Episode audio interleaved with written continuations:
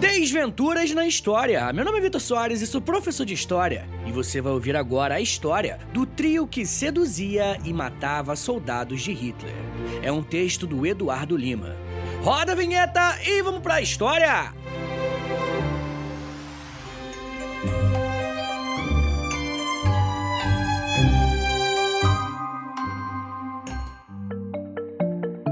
Se pensa na resistência contra os nazistas, os primeiros nomes a vir à cabeça normalmente são de homens adultos. Mas poucos sabem que na Holanda ocupada, três meninas adolescentes se tornaram o terror dos soldados de Hitler e de holandeses vira-casaca em Amsterdã durante a Segunda Guerra Mundial. Uma das estratégias das jovens, que eram parte de uma célula do Conselho de Resistência de Harlem, era usar a aparência jovial como uma arma para flertar com soldados nazistas, atraindo-os para um passeio na floresta. E antes mesmo que os inimigos de guerra tentassem beijá-las, eles eram executados.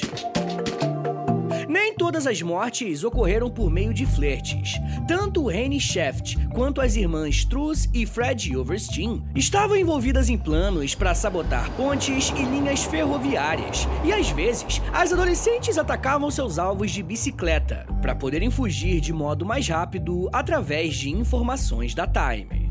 Henry Shaft tinha 18 anos e havia largado a faculdade de Direito por se recusar a prestar lealdade à Alemanha. Quando entrou na resistência, ela conheceu as irmãs Truss e Fred Overstein. Enquanto a primeira tinha 16 anos, Fred só tinha 13, mas mesmo assim encarava os nazistas ao lado de sua irmã mais velha, Irene.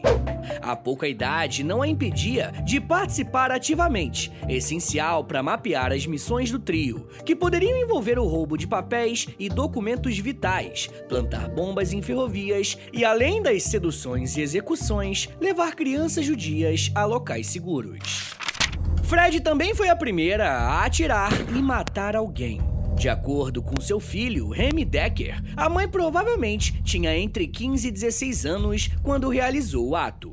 Rene Shaft, a mais velha do trio, era conhecida como a garota do cabelo vermelho, por causa das suas madeixas ruivas. Foi por causa dessa fama que ela foi reconhecida pelos nazistas e executada no dia 17 de abril de 1945, quando tinha 24 anos. Rene foi morta só 18 dias antes da Holanda ser libertada. As irmãs Overstein criaram em 1996 a Fundação Rene Shaft, em homenagem à amiga e companheira de luta, promovendo seu legado de combate ao nazismo. A mãe de Truss e Fred as ensinou desde crianças a lutar contra o fascismo. No livro Under Fire: Women in World War II, a antropóloga Alice Jonker conta que, de acordo com o relato da caçula, as mães a incentivavam a fazer bonecas de pano para dar a crianças que estavam sofrendo com a Guerra Civil Espanhola. Além disso, e apesar de viverem na pobreza, a família Overstein abrigava judeus e outros perseguidos no sótão da sua casa. Quando o país foi dividido, os refugiados precisaram se mudar para outro lugar, já que a resistência provavelmente seria alvo de buscas devido ao engajamento da família. Em um relato concedido à autora holandesa e ativista dos direitos femininos Sophie Poldersman, publicado na revista Time, Truss contou uma história que exemplifica a violência e a brutalidade do regime nazista.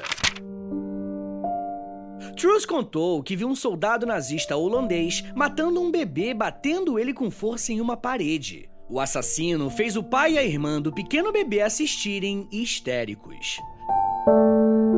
Nessa hora, Truss atirou no nazista e ela explica que não foi uma missão, mas que ela não se arrepende. As irmãs Overstein sobreviveram à guerra, mas a vida delas nunca mais foi a mesma.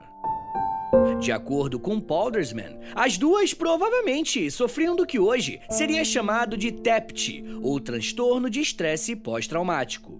Ambas precisaram conviver com traumas que eram expressos em pesadelos severos, contra os quais elas gritavam e lutavam mesmo dormindo. E sobre as execuções que elas tiveram que realizar, Truss comenta, abre aspas, Não acreditávamos que nos adaptaríamos. Ninguém nunca se adapta, a menos que você seja um verdadeiro criminoso. você perde tudo. Envenena as coisas bonitas da vida. Fecha aspas. Senhores, muito obrigado por ter vindo até aqui. Meu nome é Vitor Soares e sou professor de História e você acabou de ouvir o Desventuras na História. Me siga nas redes sociais, no arroba e segue a gente aí no Spotify também, né, por favor. Beleza, gente? Valeu!